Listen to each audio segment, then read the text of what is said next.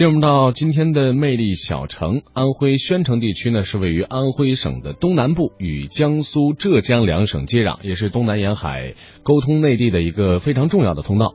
可以说呢，自西汉设郡以来呢，宣城已经有两千多年的历史了，为中国文房四宝之乡、山水园林城市以及历史文化名城。而在安徽宣城的泾县，有一座呢可以入诗入画的乡村，叫做扎记。那么，魅力小城，我们今天就跟随记者一起来探秘这座美丽的乡村。扎记位于泾县西南的桃花潭镇境内，地处黄山、九华山和太平湖腹地。这里传统的生活方式，连同扎记古老的建筑一样，依然得到了保存。到扎记的第二天，记者起了个大早。伴随着村里潺潺的溪水和鸡鸣，扎记村迎来了新的一天。村民们在溪水里洗衣裳、洗菜。三条小溪——石溪、岑溪——环抱村庄，许溪贯村而流，如村中动脉。它们给村民带来便利之时，也带来了丰沛的水离子，不断清新着空气。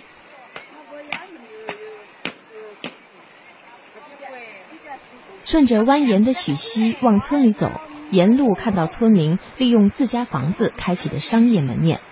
我们进入了一户制作豆腐的人家，据说他家的豆腐和豆浆深得当地村民和游客的喜爱。他家也是当地村民和游客一大早必到的地方了。记者和女主人聊了起来。姓张啊？你可是姓张的？我我不姓扎。我 要姓扎就好了，我姓扎这里肯定有房子啊。你姓那也不一定，你有房子，你有房子，你出去你的房子分给人家住了，后来。你这房子是很大的哈。哎，我们家房子大。你家多少人呢？我家我家一时也有七八个人。七八人，他们现在。分开了了，女的嫁人了，男的就在步行街到新房子里去了。哦。我就我们两个老的带了个孙子在这里住，这边经常来租下人。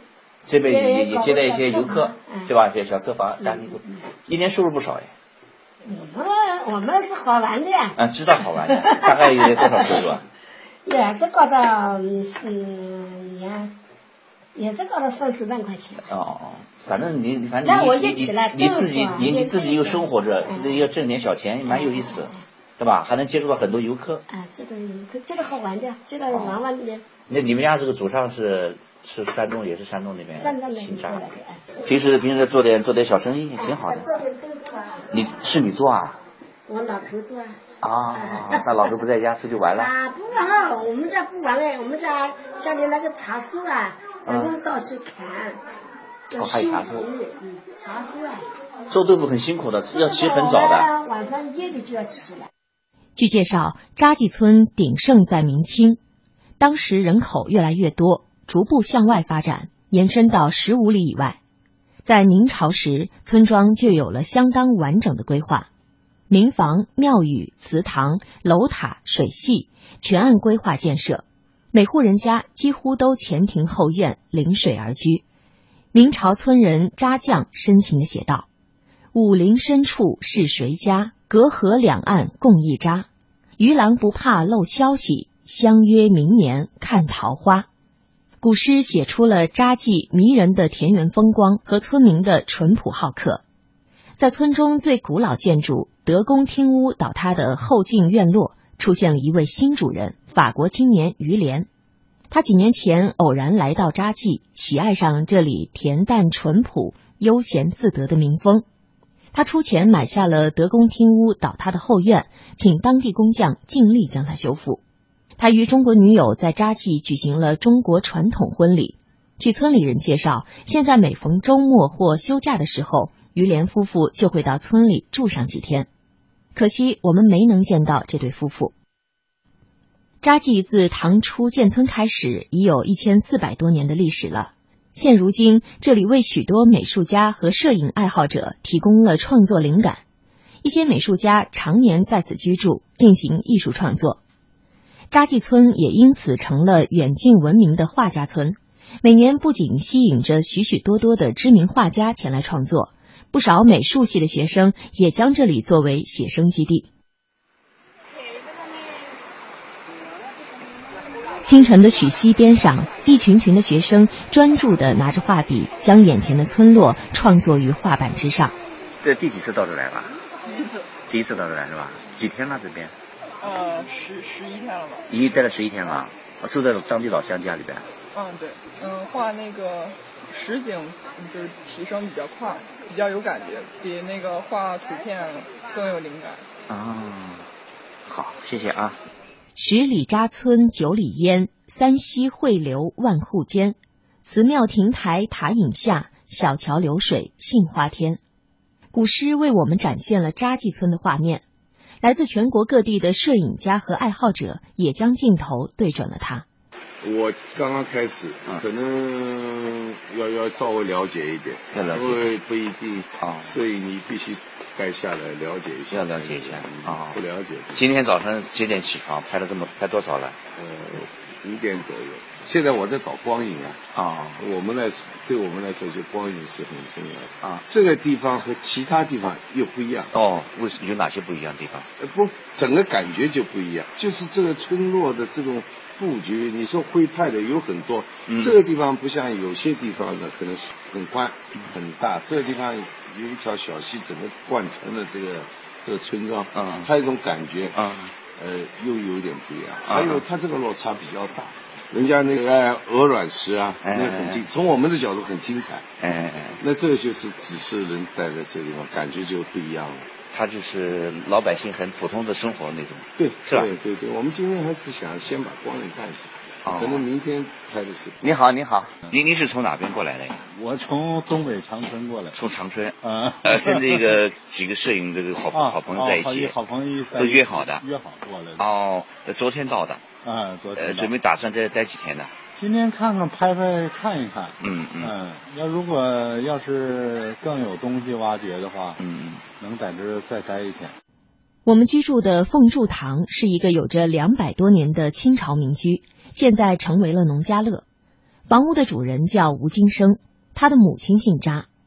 老吴六十多岁，除了经营家庭旅馆，他也是该村的第三任扎记村文物保护协会会长，还担任民俗博物馆的管理工作，每天都要到村里的景点值班。他告诉记者，上世纪九十年代，他和村民们自发组织保护村里文物的工作。吴金生，九四年。九九四年开始，那时候我们是自自发的群众组织。呃，当时呢，就是说我们这个村子村落呢很破败的很。那现在村民对这个意识比较也很很强的很。呃，他认识到这个祖上留下来的等于也是个文化遗产，再败掉了，这子孙后代就看不懂。就是说，我们搞得早，才能保护了一一批这个老房子。为什么？我们这个周边的村庄啊。就是没有搞这个嗯保护，啊，那时候也定位了这个省重点文物保护单位。二零零一年在国务院批下来了，成为国家重点文物保护单位。就是说当时我们呃排查协会，我们也登记造表造册，大概八十多左右这个明代的建筑，就是明代的民房，有一百三四十座呢是清代的。还有一个呢，就是民国，民国以后的，呃，民国，民国那那时候也造了一部分。扎记建村的历史可以追溯到唐初，第一个在扎记定居的人名叫扎伟，是山东人。他隋朝任宣州刺史，后又被唐高祖任用池州刺史。正是他这两任的一次偶然路过，让他喜欢上了扎记，当即决定晚年休养生息于此。扎记古时地处吴越，方言虽属于吴语系，大概先民系从山东迁徙而来，仍保留明显的北方语系特点。比如普通话中的“我”仍称作“俺”。据介绍，扎记村原有一百零八座桥梁、一百座祠堂、一百零八座庙宇，现尚有古代建筑一百四十余处。时至今日，扎记村虽历经百年风雨沧桑，却仍存有红楼、天山、灵芝等十五座桥和十余座祠堂庙宇。其中规模较大的宝公祠、红公祠、二甲祠中的鎏金飞檐、雕梁画栋中，不难想见扎记村的昔日风貌。